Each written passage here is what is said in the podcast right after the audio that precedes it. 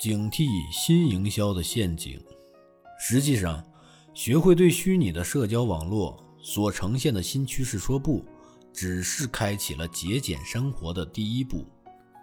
如今的技术还造就了另外一种强大的信息来源——社会营销。在二十一世纪初，生活中的营销活动还只局限于使用非社会性和非追踪性的方法。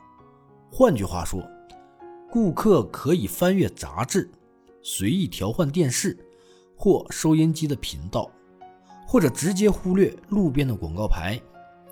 营销人员必须做市场调研，组织广告活动，然后通过各种非社会渠道推广他们的品牌。他们做不了时刻打扰我们的生活。如今，通过电子邮件、社交媒体订阅和网站追踪。我们可以选择是否将我们的认知资源放在重要的事情上。花几分钟思考一下概念制造者赛斯高汀对许可营销的定义。赛斯高汀还格外关注怎么通过许可营销表现对他人的尊重，而这些方法被许多公司刻意忽略。许可营销是将预期的。个人的相关信息传递给真正想要得到这些信息的人的权利，它使最好的客户会忽略掉营销这件事。它实现了尊重他人是赢得关注的最佳方式的目标。注意力在这里显得尤为重要，因为许可营销者明白，当有人关注时，他们实际上已经在付出价值。如果他们后来要改变想法，付出的关注也将覆水难收。注意力值得被重视，它已经成为一种重要的资产，不能被浪费。今天，你的数字足迹将引导行销人员走到你的身边，他们根据你的在线行为模式制定内容、消息和频率。这种新的营销战略巧妙而又有效，尤其对那些容易被具有说服力的形象和信息所征服的人。高端洗发水的消费科学。我父亲是做市场研究出身，所以他非常了解消费者心理对行为产生的巨大影响。他在二零一零年写下了这篇文章，文章讨论了将自尊与洗发水联系在一起的荒谬性，营销对我们的认知和身心健康的潜在影响，以及最重要的一点：如果我们要创造和维持财富，一方面我们要看到营销的作用，另一方面要通过自制力保持我们的认知关注。在过去的一周，我发现自己兴奋度上升了，更有信心，注意力也更集中了。羞愧、紧张以及愧疚感都开始远离我。我觉得这可能有两个原因：一是我的书籍销量上升了；二是我收到了我新买的丰田车的用户手册。但后来我发现。情绪高涨的真正根源是，我换了洗发水。二零一零年的夏天，我在淋浴间发现了一瓶潘婷洗发水。洗发水上的广告语是：“直击损伤源头，还你亮泽发质。”从那以后，我便开始使用这瓶洗发水。神奇的是，我的头发。再也没有出现受损的情况。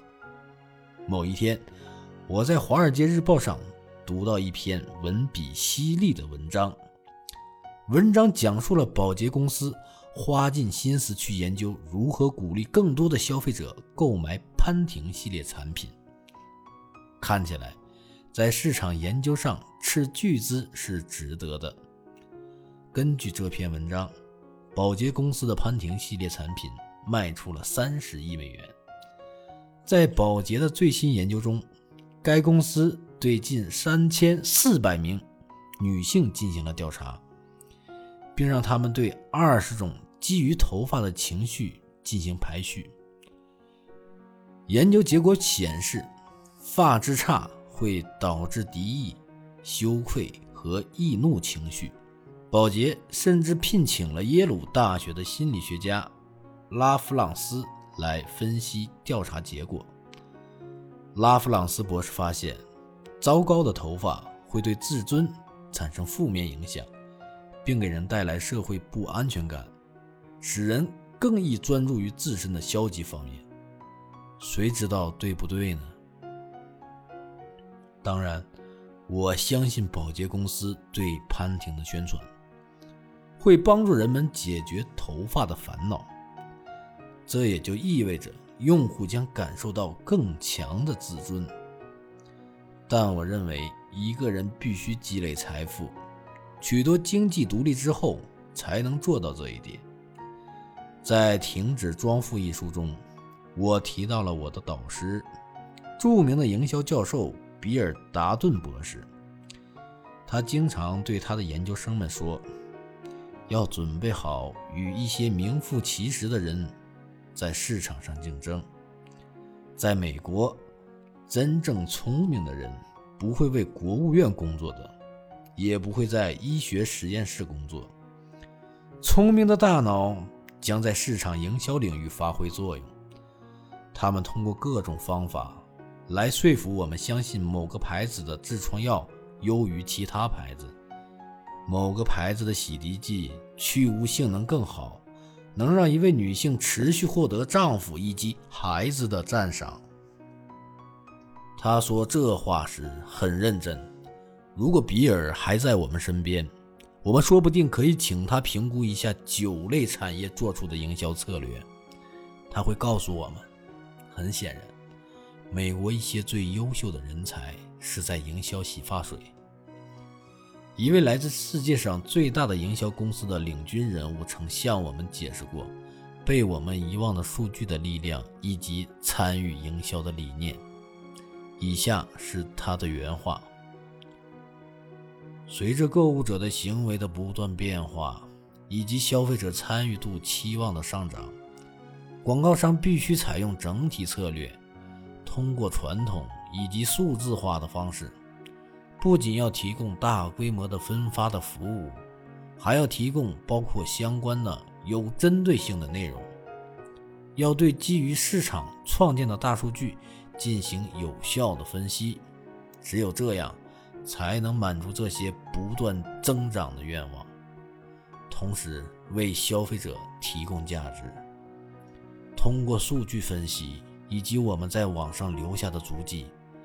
营销人员非常清楚应该如何通过产品和服务来迎合我们，就像他们在二十世纪八十年代和九十年代做的那样。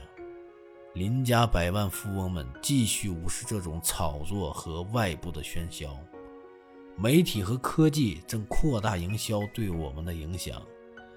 对于那些本就容易受到干扰的人来说，他们需要超强的自制力。从而忽略与朋友们同时出现的目标明确的广告以及充满虚假信息的文章。想想今天的市场营销，问问你自己为什么要相信这款产品的营销？因为内容营销的存在，你会在好管家或红皮书上读到这样一篇文章，你以为这篇文章是编辑或特约撰稿人写的。但实际上是保洁公司的作品。如果你在谷歌上搜索过洗发水，社交媒体广告就会持续跟踪你。自此，你访问过的每个网站都会出现洗发水的广告。